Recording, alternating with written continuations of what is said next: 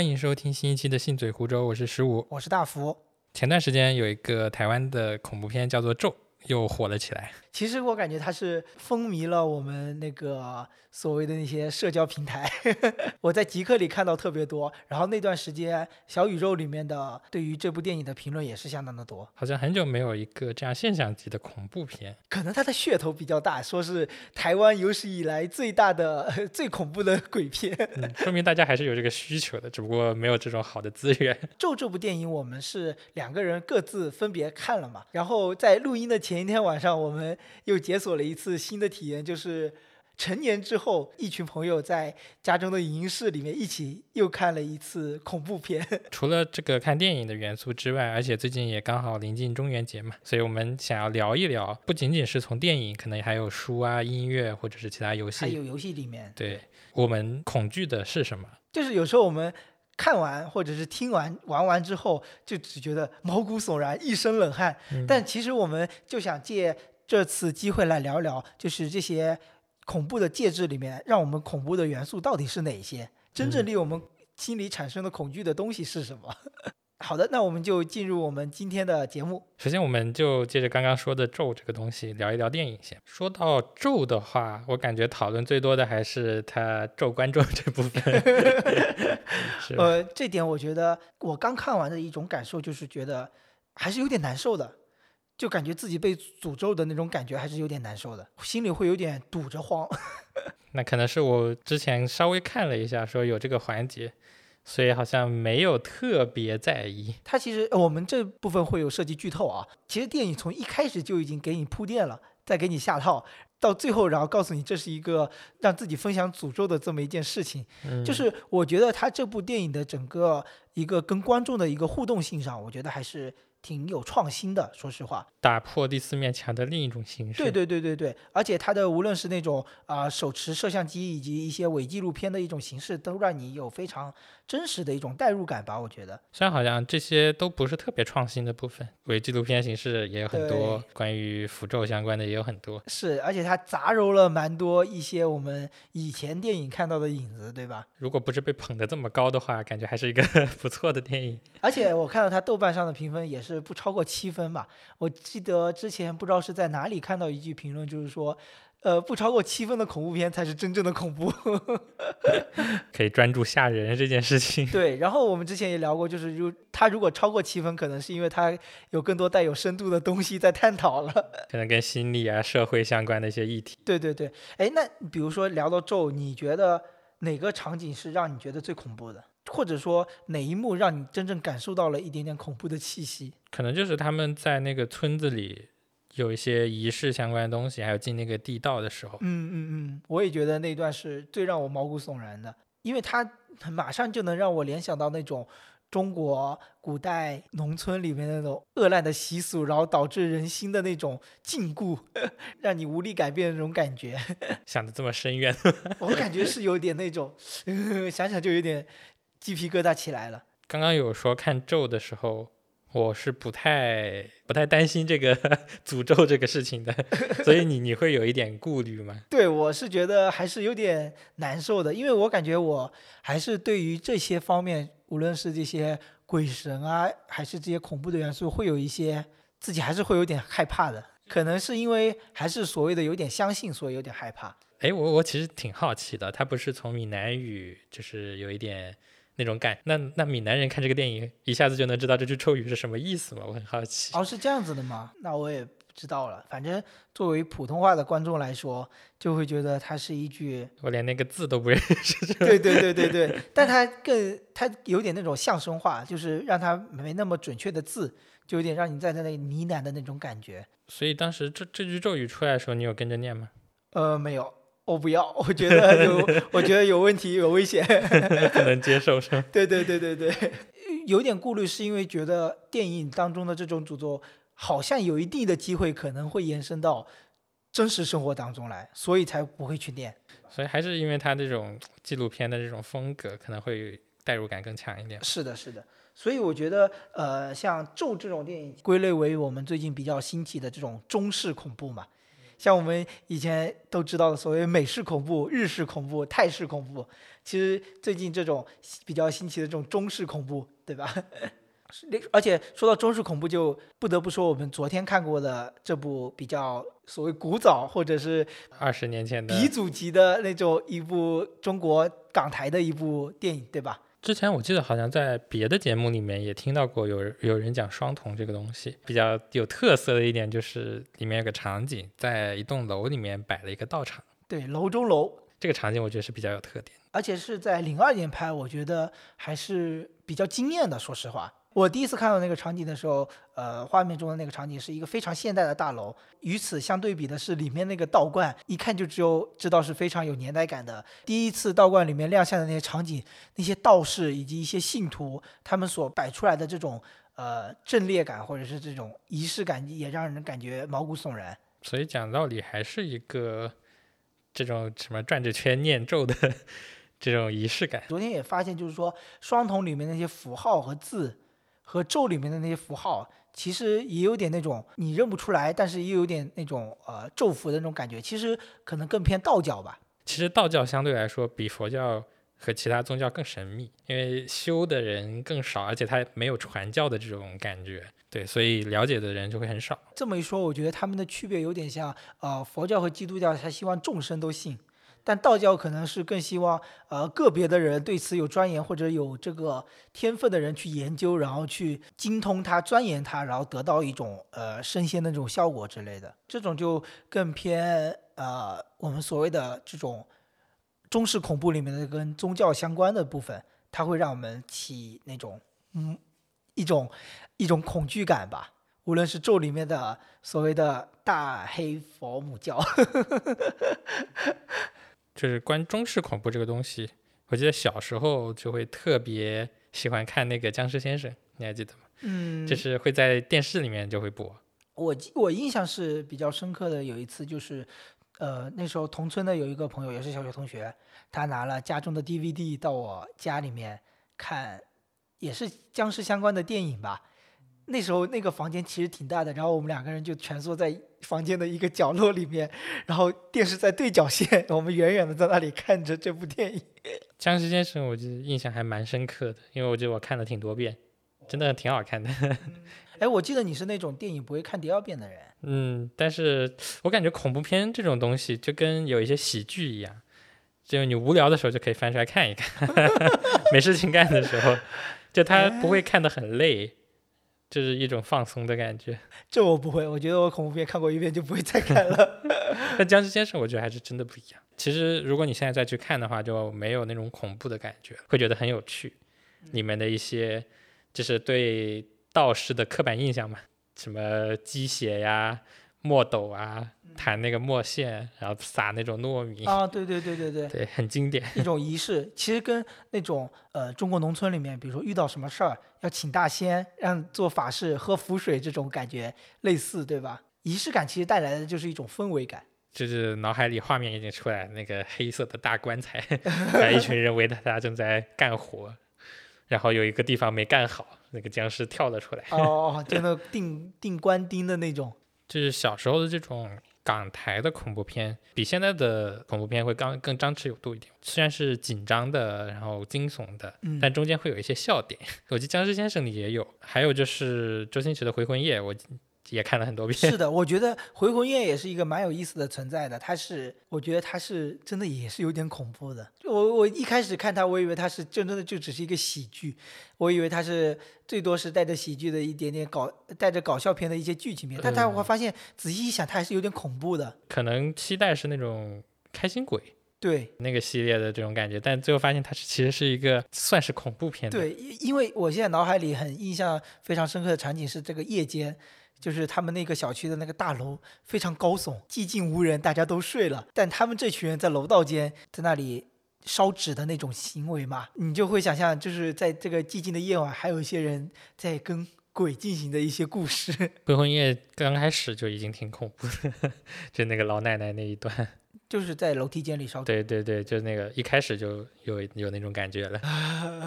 所以就还是带来一种氛围感。其实烧纸这种行为，就是不得不说，就还是回归到这种民俗的一些行为上嘛。这个说到这个事情，我又想到了我最近就是真实经历的，哎，之前一段时间真实经历的，就是小时候我们那种呃人死了，在村子里面就会办办白事嘛，那就是在家门口办那个搭建棚子，然后会有很多花圈，会有人奏乐，对吧？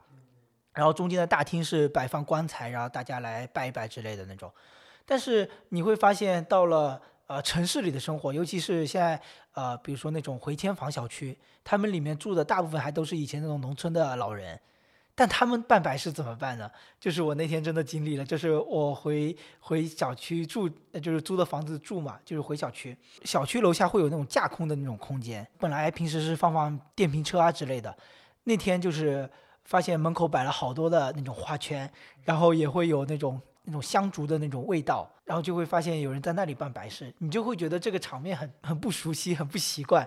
就以前都是在农村里办白事，现在都是在小区里办白事。说到这个，我就想起来以前初中的时候，一个我那时候住在老师家里面，那段时间就是其他的一起的小伙伴都回家了嘛，其实也不是很晚，大概也就七点钟，街上面会走过一对那种送殡吗？出殡的人，有点像那种，对，就有点出殡的那种，然后也是披麻戴孝，然后就会走在前面的人就会吹唢呐呀、喇叭，然后过去嘛，那种丧乐的那种，一路过去，我就听到那个声音由远到近，然后再走远。我一个人在那里的时候，我那时候都不太敢，就是探出头去看，因为总感觉这种东西看是不好，可能那时候还会吓自己，就是觉得更恐怖的是探出去发现没有人。一种迷幻的感觉是吗？对，就一阵烟就过去了。在想，万一探出头去没有人，那不是当场吓傻？所以小时候还是会有点恐怖的。然后这种恐惧感也是，当你一个人的时候就会放大那种感觉。说起这些，我还想到了一些民俗相关的，比如说一双绣花鞋那种，或者是说地上的一些纸币你不要捡，会有冥婚。什么这些鬼故事，小时候那些鬼故事里面的一些元素，其实我感觉都是跟那种呃中国特有的那种民间的习俗会相联系。说到这个，我想起来结婚的时候，因为是那种比较中式的嘛，确实会穿红色的绣花鞋的。然后那个时候，我记得八月给我看了一张照片，就是那张鞋的照片，然后说，哎，又想起以前那个故事，然后一双绣花鞋，然后他就打了我一下，这个不能讲的。你又讲了。这没关系，反正都已经过去了。其实肯定是当时的习俗是有这么一些东西在，对然后就有些人通过这些来进行了再创再创作，创作出了鬼故事。然后，但是到了我们这代，之前那个东西已经对我们对于我们来说是不存在，对于我们来说只有一些鬼故事存在了，嗯就觉得看到这个东西只会联想到鬼故事，而不是它原有的一存在的一些仪式。尤其是之前耐克出了一双鞋，就是也是那种中式风格，但是它在鞋的后跟上放了一朵莲花，就是这这个是一个很不好的那种感觉，对呀、对吧？嗯，一双白鞋后面绣了一个莲花，所以当时看到这双鞋，想着他肯定不太理了解中国人。哦，是哦，你这么一说，我觉得应该销量不不高吧。所以总的来说，中国人对这方面就还是很有忌讳的。嗯，对啊就是你一双白鞋上面有莲花、有菊花，这种可能都不能接受。嗯嗯嗯，归根到底还是对于一种死亡的一种恐怖吧。这样就可以我们说到我们的第二点，就是对于死亡的这种恐怖。对于死亡的恐惧，我觉得是大部分的一些电影、书、影音里面都会贯穿的一个概念。我以前有也有一个想法，就是说如果世界上有这么多鬼魂的话，那我们这个房间里应该已经塞满了鬼魂，就是我们可能人过得很舒服。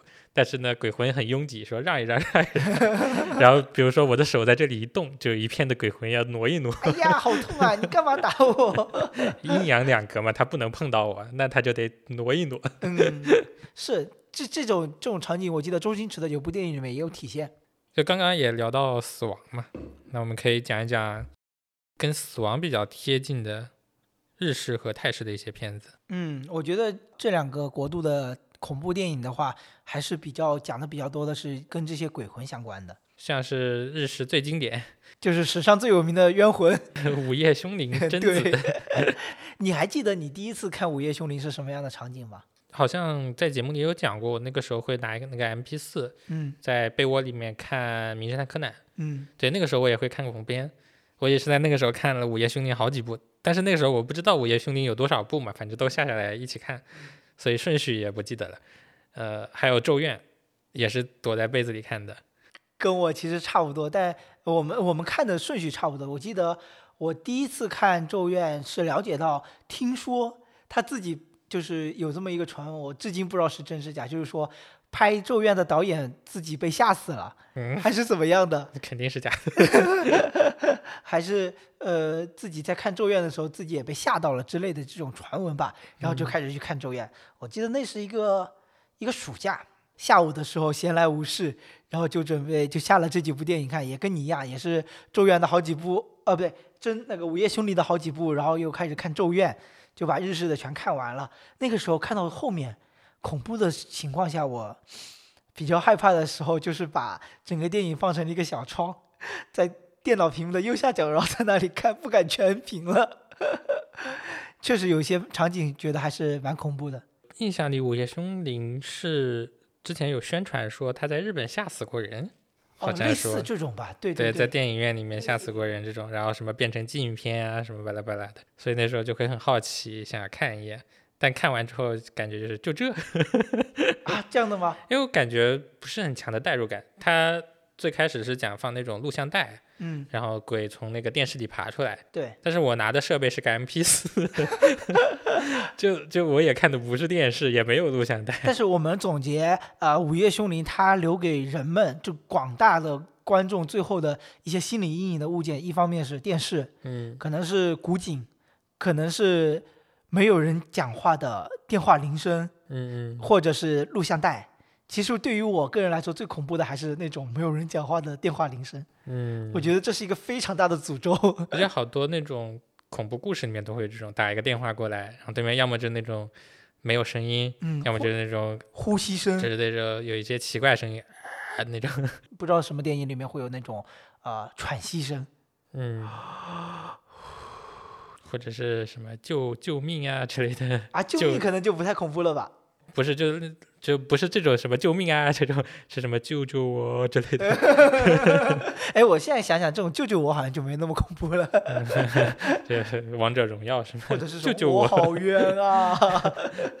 这就有点搞笑了，就有冤你报警啊，还有一个就是我印象比较深刻的是《住院》，全身通白的椰子，那个小孩子，嗯，小孩子是叫加椰子吗？不是是他的那个妈妈叫加椰子，对吧？但我记得那个小孩从被窝里的那个场景，至今还是让我有点恐怖的。其实他让我联想到了那种中国台湾有些综艺节目，或者是日本有些综艺节目，他是专门探就去 探访这些呃鬼屋，有名的鬼屋。哦，对，这样想起来，后面可能会讲一个游戏《港鬼实录》，他的嗯那个也是这种什么探灵节目，嗯，像刚刚讲过那个咒，也有这种探灵的这种，对对对，好像在港台这种东西很流行，是吧？主要是在大陆不太不太能行啊。对对，但这种节目现近现代也也少了，可能是因为录像机的画质变高了。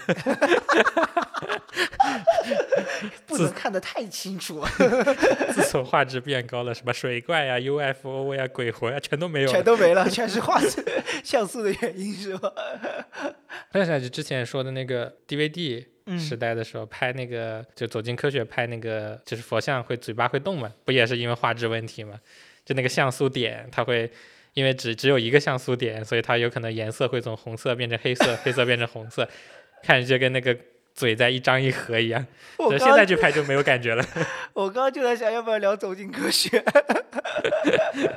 现现在去你拿个什么四 K 再去拍就没有这个问题了。嗯嗯，说到这个东西，我就又想起之前我们前几年新兴的一件事情，嗯，就是直播探险，也是一段时间比较火的。一些水友们特别钟情于去从直播回回放里面找到蛛丝马迹来验证说，哎，这里是有鬼的那种感觉，你知道吗？但其实你会发现，那些主播再怎么探，再怎么探，他其实都是比较一些荒废的东地方而已，比较嗯空空的一些地方而已，很难出现真正的一些所谓的鬼魂。嗯，是我前两天刚看了一个荒废的停尸间去探险的一个，我鸡皮疙瘩又起来了。呃，看上去压迫感还是很足的，因为他那个停尸房会有那种一一格一格的门嘛，但那个主播也没有把那个门打开，我不知道是他不敢吗？他也不敢吧？我觉得。然后就在周围绕了一下，然后有一些小房间，但是感觉那个房间里，就是按弹幕上的说法，就感觉他们走得很匆忙，因为里面有一些生活用品还在里面。其实没有带走，也在想是不是有人在里面住。呃，以前有说过，就是有一些荒废的地方会有一些流浪汉在里面住的。其实，就是最危险的，其实不是鬼，而是这些人，会有逃犯、流浪汉 在里面住。如果你遇上逃犯，可能就更危险了。怎么？我现在后背有点发凉，有点可怕。啊，我们再再讲一下泰式的。泰国其实有很多有名的恐怖片，但是好像我们看的也不是特别多，对吧？其实泰国那边很。佛教很生性，它会有很多跟佛教相关的一些元素的。但是泰国的恐怖片总有一种很难代入的感觉，可能是因为泰语，对那个 泰语太搞笑了，是吗？嗯，而且我们高中的时候一起看那个恐怖片，它有点喜剧元素。对对对，我记得说我们可以聊一下我们当时一起看恐怖片的这个经历啊。嗯，就那时候我们一起看恐怖片是什么样的情况呢？相当于是有五六个人挤在一个人的床铺上。然后那时候我们的那种上下铺，每个人的床铺有那种帘子可以拉起来。以前是为了开夜车学习嘛，但是那段时间我们就是防止宿管能看到我们在那里会有光亮看电影。嗯。然后我们那天是可能大概九十点开始看吧，看那部泰泰国的电影，忘了具体忘了是这样。我记得是鬼五虐，这是鬼肆虐的一个续集吧。嗯。我记得应该是叫鬼。我记得整个电影的氛围啊，就是一直铺垫，铺垫到快结尾的时候，我们发现它是一个喜剧，就是它是反转、反转再反转那种感觉。对对对对对。然后我们看完之后面面相觑吧，反正就是啊，怎么会是这个？算了算了，回去睡觉，回去睡觉了。这幸甚而至，败兴而归。对，但也是。相较起来也是比较难忘的，一起看恐怖片的经历了。但是这个电影确实蛮有意思的，所以就在我的脑海里一下子植入了泰式恐怖片都是这种风格的感觉。但其实不是嘛？但我觉得泰式有些有些习俗反而更让我，比如说养小鬼这些事情。像我昨天听的一些灵异故事，他就讲到了男女主人公去泰去到泰国被人下蛊啊什么之类的，反正这种东西反而也让人觉得有点更恐怖。我想起来，那个之前有跟你提到那个酒店，在北京有一个装潢很阴间的酒店，嗯，呃，后来被投诉关门了。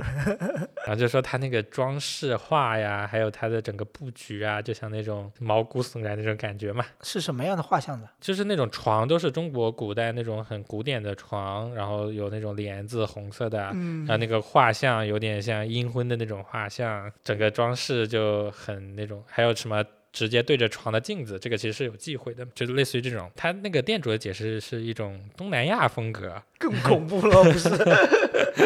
反正就是很奇葩的一种风格。然后那个时候也有人在发帖子说什么他在养小鬼啊之类的。嗯，有可能。而且你像我看到有些 UP 主，他脖子上会带一些佛牌，那些佛牌可能也是一些所谓的泰国那边带过来的，然后里面也可能是养着小鬼的。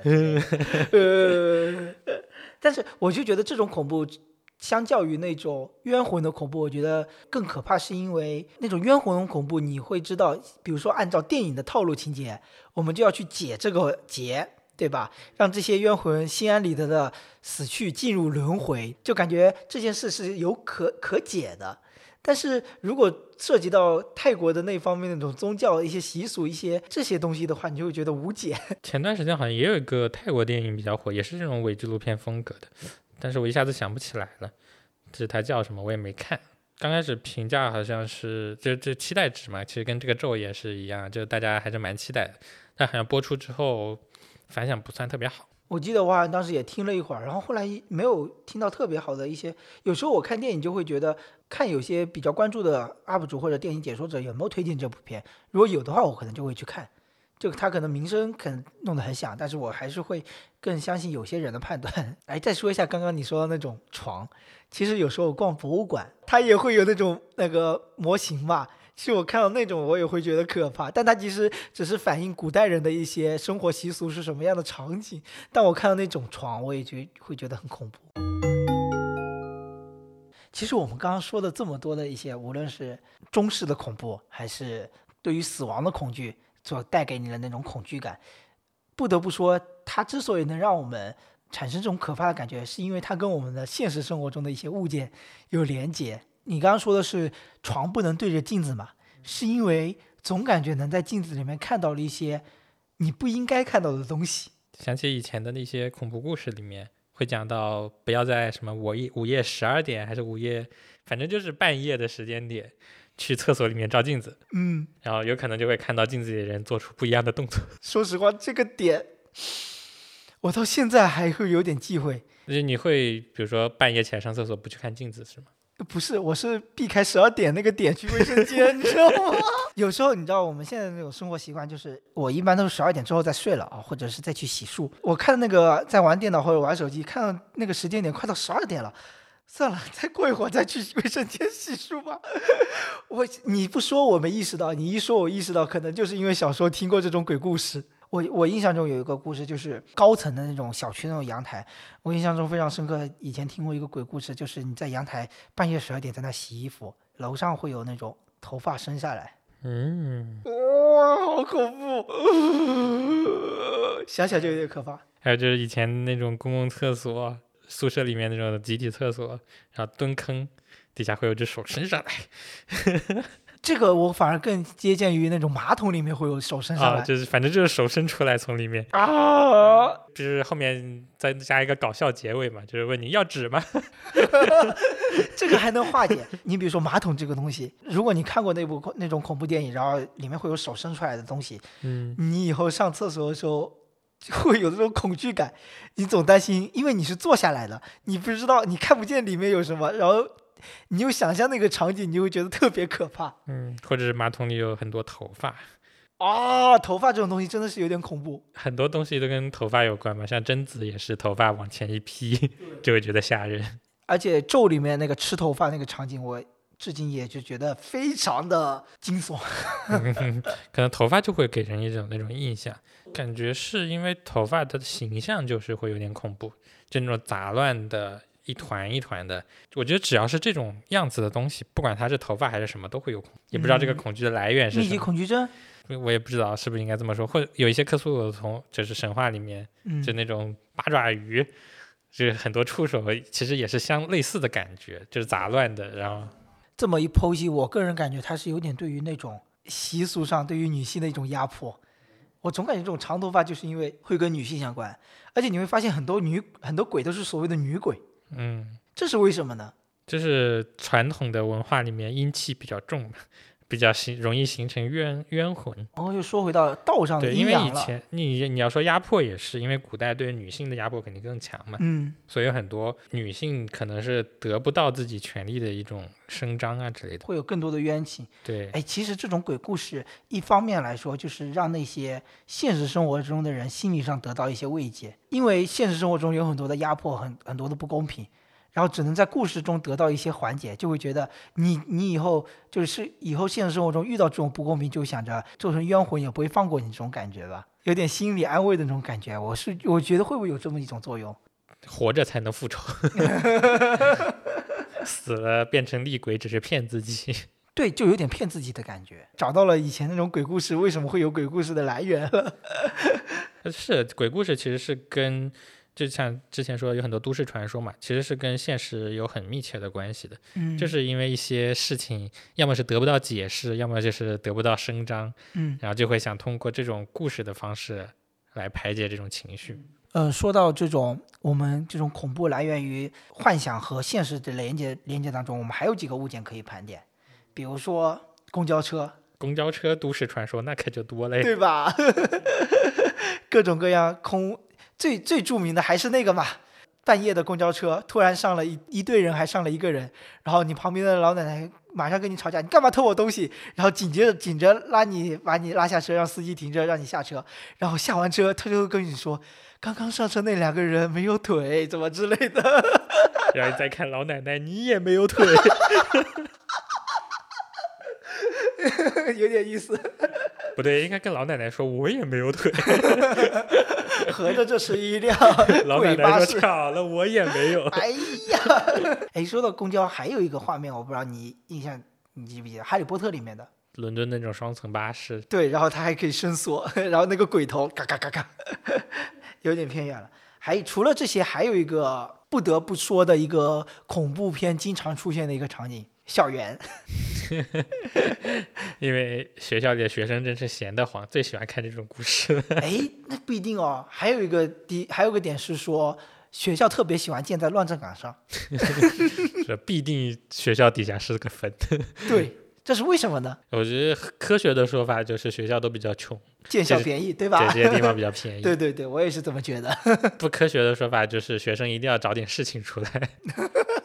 写的太无聊了，是吗？对啊，有很多这种传说，什么楼，嗯，某栋楼造的形象像什么东西，要镇压什么。之前还有个说法是说，学生少年阳气比较重，可以镇压那些阴气，对吧？这就让我想到了我其实我们上学期间那些所谓的实验楼、艺术楼，对艺术楼，它会显得非常的冷清，相较于我们那种教学楼所所在的那些主楼。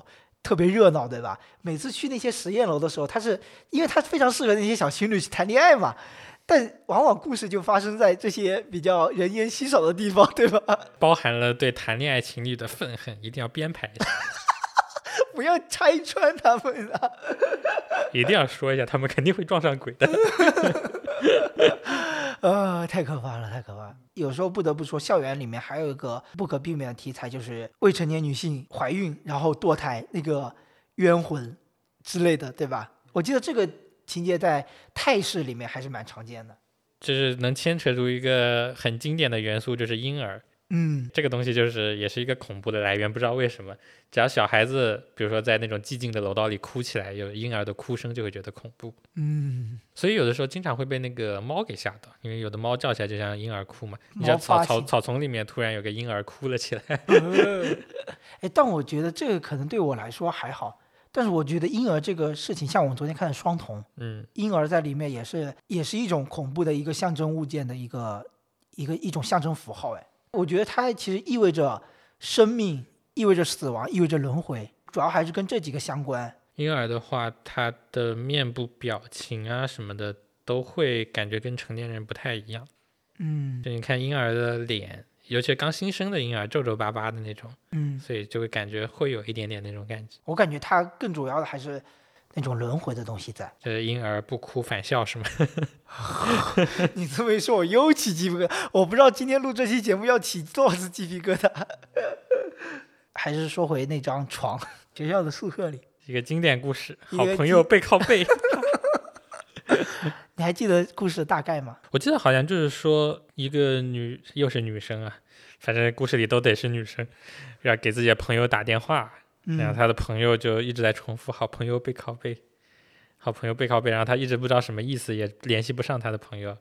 啊，直到有一天，他在看了一下床底下，发现他的好朋友跟他背靠背的躺在他的床板下面。听完这个故事之后，自此之后，每次睡觉都感觉，就是睡觉的时候不敢看床底下，也很正常嘛，对吧？黑咕隆咚的，然后万一看到些什么呢？哎，说起这个黑不隆咚，我就觉得它是一种。非常深刻的恐惧的来源，我想到了我从小最开始对恐惧这个词有概念，就是来源于这个黑暗。就是我小时候那个家里的那个房子，我一个人看完电视，我要从二楼的电视房到三楼的卧室嘛。然后那段那个那个楼梯间，它是中间是空心的那种，然后楼梯绕上去的那种感觉。每次我往上爬、往上跑的时候，我就会抬头不小心瞄到四五楼。四五楼其实是杂货间和阳台了，那个地方就是没人睡的呀，就是黑不隆咚的呀。但是我每次。刚玩电视，那时候那个灯我忘了是不是能不能就是二三楼互通的那种感觉啊？反正我就是飞快的奔上那个卧室里面，然后马上关上门。因为我每次抬头看那个四五楼的黑暗的时候，总感觉那上面有人，我就总想着那楼上那几个杂货间房间里面会不会有人。就是要上楼的时候，把下面的灯一关的时候，接下来就感觉后面前后左右都是，啊不对，除了前面自己能看到地方，旁边都是人。对对对对对，赶紧跑，尤其是后面总感觉有东西。这种感觉，我觉得是很大的一种恐怖的来源。感觉只要我跑得够快，他就追不上我。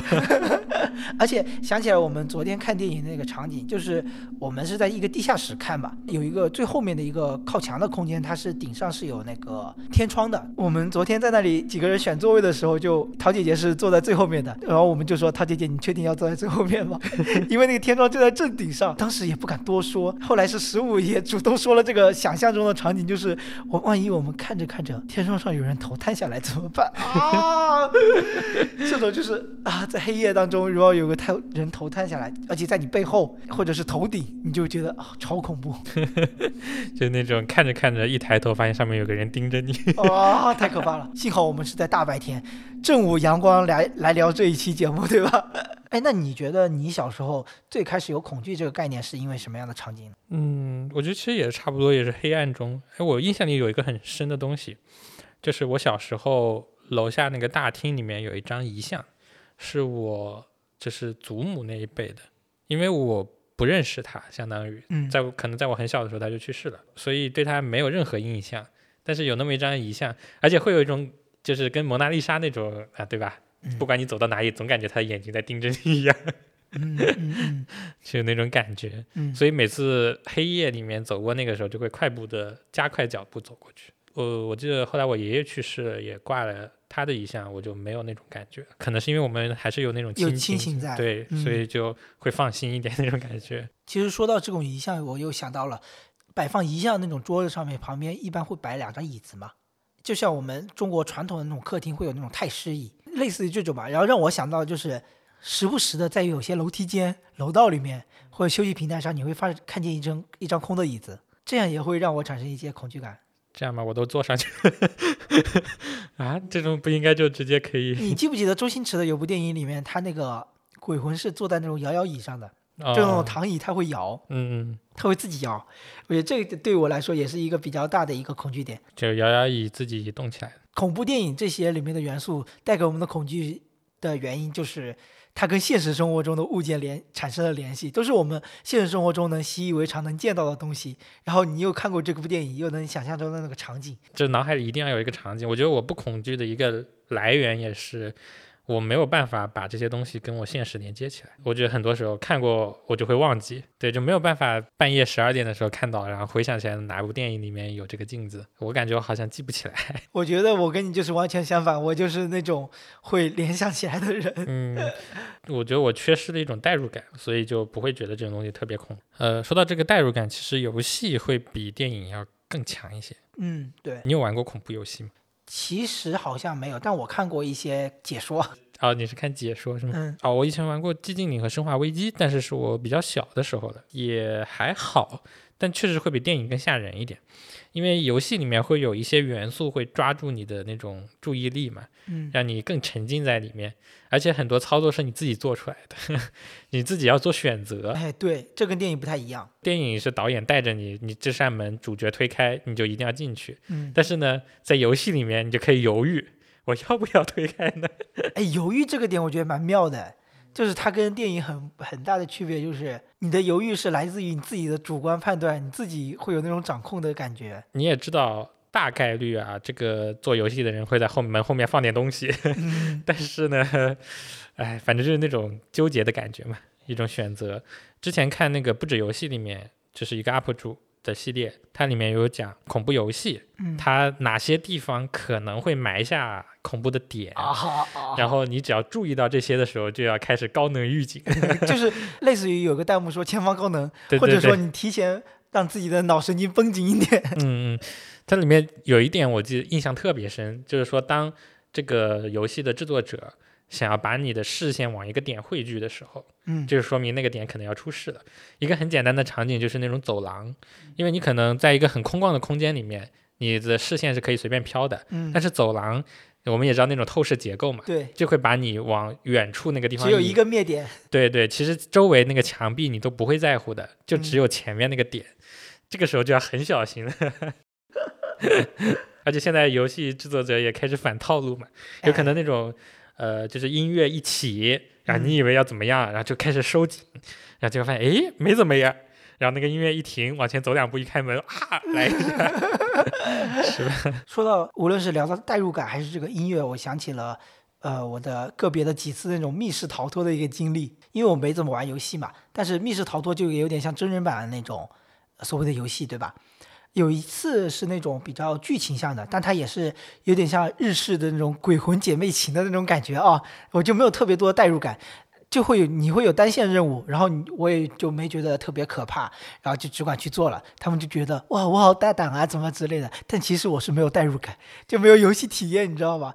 同行的另外一个朋友，他都因为这个剧本而哭了，那快感动哭了那种感觉，这是一方面。但与此同时，相对比的，我觉得另外一次密室逃脱的经验就是电锯的声音带给我的那种精神压迫感，非常的强烈，让我就觉得非常的可怕。就是那个 NPA，他是拿一个真的电锯拉动的，然后可以发出那种非常响的声音，就跟着你。他跟你的原则就是不会碰到你嘛，你跑他就跑，你走他也走，这种感觉，但是也会给你产生强非常强大的压迫感。这个感觉就是代入感和声音上带来的一种恐惧的感觉。就刚刚聊聊到密室嘛，然后我想到另一个就是纯鬼屋，嗯，也不是解密的那种了，就纯吓你了。对对 对，纯吓人的鬼屋了。然后呃，我一开始的时候，我和八月去玩过一个在吴山广场，嗯，对，吴山广场有鬼屋，很大的，现在还有吗？叫铁山监狱，现在已经没了，现在好像改成密室逃脱还是剧本杀这种了。那那密室逃脱应该更赚钱。那时候我看那个宣传语上有写什么亚洲最大的恐怖主题什么什么的，嗯，那是多少年前了？那个应该是六年前了吧。那时候去玩那个确实很大，就是它还有上下楼的那种，确实挺恐怖的。它里面有有哪些元素让你觉得特别恐怖呢？我觉得这种恐怖主题鬼屋啊这种最恐怖的是人，就是 NPC。嗯，它会制造一些恐怖的点，像你在游乐园里面玩的一些鬼屋，可能是工作人员从一个阴暗的角落里面出来，或者从那种他们自己的暗门嘛。嗯，但是我记得铁山经历印象很深的一点，就是在你楼梯往下走的时候，你能看到有一个大厅，那个大厅上面有一些被钉在十字架上还是挂在那个墙上的人，其实里面有一个是 NPC，对，很敬业，是不是？当你走过去的时候，他不是当你第一个人走过去他动，是走到后面一点的时候。他就动了起来，让你的余光瞄到他。对，你要知道，走在前面的人一般是胆子比较大，不怕的，哦后面的才是真正吓人的。就是当他动起来的时候，后面就开始疯了。对，其实呃，玩鬼屋也有点很吓人的，不是 NPC，而是你后面的人。你没觉得可怕，但他看到了可怕。对对，我记得当时去那个铁山监狱的时候，第一个场景是一个宿舍还是什么的，呃，嗯我也忘记，可能是是另一个鬼屋啊。第一个场景是一个比较密闭的宿舍，里面灯光已经就是你进了那个门之后，工作人员一把门关上，里面马上就黑下来了，什么都看不见。哦，纯黑的那种。对，就很黑很黑，你只能大概看到前面半米左右的东西嘛，嗯但能看到那个上下铺的床。然后我当时就是跟我们一起进来一个女生，直接当场崩溃，就开始哭了。嗯，然后跟她一起进来那个男生说：“我们付了 六十块钱。”然后就往前走一走，走一走，然后绝绝不一步都不迈，就蹲在那个角落里开始哭。然后后来没办法呢，就是找工作人员，就是进去那个蹲在那里嘛，就其实相当走了一米都不到就结束了，直接就出去了。那他可能是真的崩溃了，对，我觉得其实如果害怕的人真的不要去尝试，很嗯恐怖的。生理上还是会有极限挑战的。这个跟看鬼片完全不一样。当你身处那个环境的时候，还是很吓人的。再说回那个铁山监狱里面，呃，那个布置啊，我觉得还是蛮精良的。很可惜，它现在应该体验不到了。不知道网络上会不会有相关的 vlog 之类的？嗯，我上次在百度上搜了一下，都是它开业那会儿的新闻，里面也没人录视频，录了估计也看不见。鬼屋还是能增进感情的。突然跳到这个点，嗯，虽然八月也不害怕，嗯，但是就是还是会本能的抓着人嘛。有点共患难的感觉吗？就会抓住，而且如果是陌生人都会有人抓着的。哎，是是对，是，但我们当时去杭州乐园也玩过一次鬼屋，对很早以前我们一起去的，对对，那个时候不是也有人抓着我们的衣服吗？啊，这样的吗？哎，我记得我是当时有人抓着我衣服，拉着我不让往前走的，贼可怕，我觉得好吓人。后面这个人，呃是哦，但是我记得我们当时的体验就是，哎呀，空调挺凉快的，我们就吹了一路空调就出来了。真的杭州的园林鬼屋真真无聊，是是真的无聊哎。那蛮可惜的，不然还可以像你说的去吴山广场玩一玩。现在还有一个是在凤起路那边的那个长藤鬼校，那个也蛮有名的，但是它的体验就没有吴山广场那么好，因为它不够大，而且前面没有怎么吓到人，就是除了最后的时候，它有个很长的通道到出口，然后你想着到出口了嘛，前面都看到光了，嗯。然，后结果后面突然有个人拿着一根铁链子拖在地上，那种咔啦咔啦的声音，然后敲着那个马个，上跑，对，就会有你你就会想着马上冲出去嘛，而且他还在后面那种脚步声追着你嘛，嗯，所以就是你去看的时候，在外面等的时候，就会看到有很多人从出口啊尖叫着冲出来。哦，其实他是为了让外面的观众看到这一幕，对对对，就是嗯，其实，在里面也没啥意思，就最后的时候，然后这样子你在外面的观众一看，哇，好恐怖的样子，然后对于你自己 印印象深刻的也是最后一幕。哎，感觉吴山广场这个是可惜的，感觉蛮好蛮好玩的。聊到游戏，想起来最近不是刚好有个话题比较，就是又上了热搜嘛，就是密室逃脱，就跟你说密室逃脱，但是密室逃脱是那个综艺里面就是有说有一期节目抄袭了游戏《指甲一》，哦，我看我你说这三个字，我想起来有热搜。指甲衣那时候也是很火，我记得在那个斗鱼上看的时候，嗯，有很多主播都在播这个。我觉得恐怖游戏就有一点好，它的直播效果特别好。前段时间也是中式恐怖那个《港鬼实录》嘛，嗯，佳慧 想起来《港鬼实录》里面有一个元素就是戏曲，哎，呃是是是？吧？是是是，这个东西其实你说听戏，平时在戏园里听没有感觉的，嗯，但是放在恐怖主题里面就很贴合主题。对，尤其是那种旦角，那种什么老生之类的，像这种唱的比较激昂的，可能没有感觉。阳气很重，对，有一些花旦啊这种，这种这种阴气很重，就感觉在中国就聊这种还是阴阳的这种东西，反正就是跟五行啊、阴阳相关的嘛。离不开道教。我们是时候要聊一期道教了。但道教真的比较神秘，感觉嗯像身边有这种修道所谓的这种感觉的人就很少。嗯，是而且一般道士比较追求隐居嘛，要修仙的人呢，谁跟你聊这些？是，就是这种感觉，有点高不可攀的这种状态在。呃，除了我们刚刚说的这，其实这些恐怖的电影和游戏，还有一些真人游戏里面，声音其实起了一个蛮大的作用的。就比如说你，我觉得声音是九成的作用，啊，九成吗？对，绝对有九成。我觉得九成倒也没那么大，但我觉得还是起挺大作用。就比如说，有一种说法是，你在看恐怖电影的时候，你把声音关了，你就会觉得不怎么恐怖了。对，是完全不恐怖。对，就那个画面一出，就恐惧有一个很重要点 jump scare 嘛，但这种东西都要配合音效的，不然你就是看着一个没有声音的画面，突然有个人窜出来，其实没有那么恐怖。对他一定要在那个窜窜出来那一下加一个重音，这下能让你心脏咚一下。像桃姐姐之前看的恐怖片也是，她说害怕的时候只要把耳朵捂起来就好了。哎，是是是，捂耳朵这个这个时候是不用捂眼睛的，捂耳朵就够了。是哦，没有音效恐怖片，我觉得是九成都不吓人。而且如果你在什么把音乐一关，然后放个好运来，好运来，好运来。就完全不恐怖。哎，说到这个，我又想起了那次啊、呃在极客上好像看到了一个正确观看咒的方式，嗯就是咒不是有点诅咒观众的意思嘛？嗯你就把它放在一个小窗，然后桌面背景改成一个佛像，然后有那个圣光从他头顶上冒出来的，然后那个小窗就在佛像的正下方，一点都不在怕的。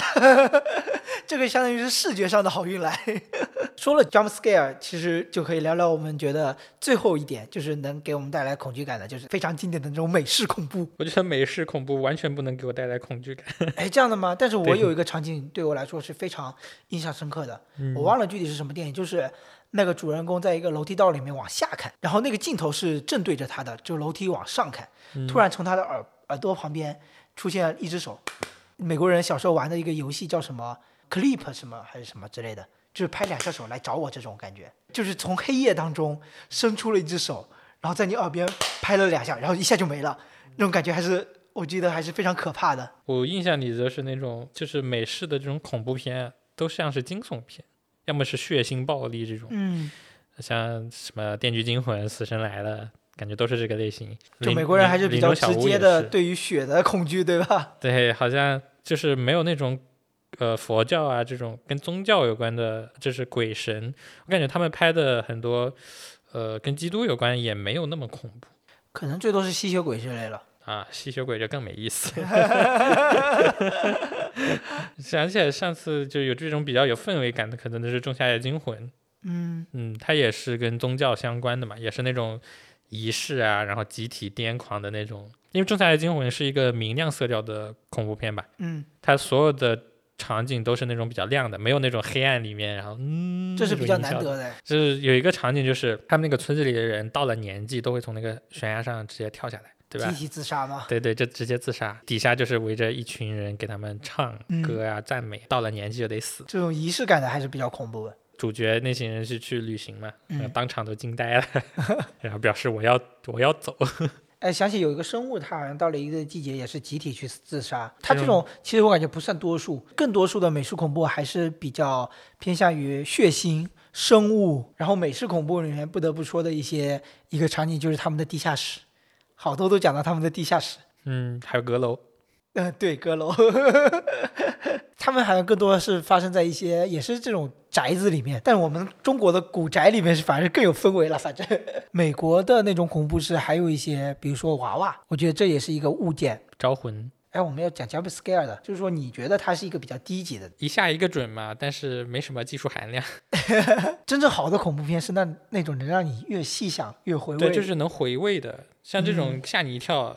就是我，我现在躲在楼梯口也能吓你一跳，但是你不会有这种回味啊。这个时候我就想起了一种对于电影的那种好坏的评级，一种比如说啊你看完之后就是爽，爽完之后没了；第二种是看完之后爽，看完之后的五分钟也爽，但是你起身去冰箱里拿瓶饮料的时候再回想，哎，好像不太对劲。第三种就是最高境界，就是真的厉害，你长期的回味都是比较屌的那种。哎，你有这种片子的感觉吗？就是长期回味的恐怖片，越想越觉得厉害的。不知道《闪灵》算不算？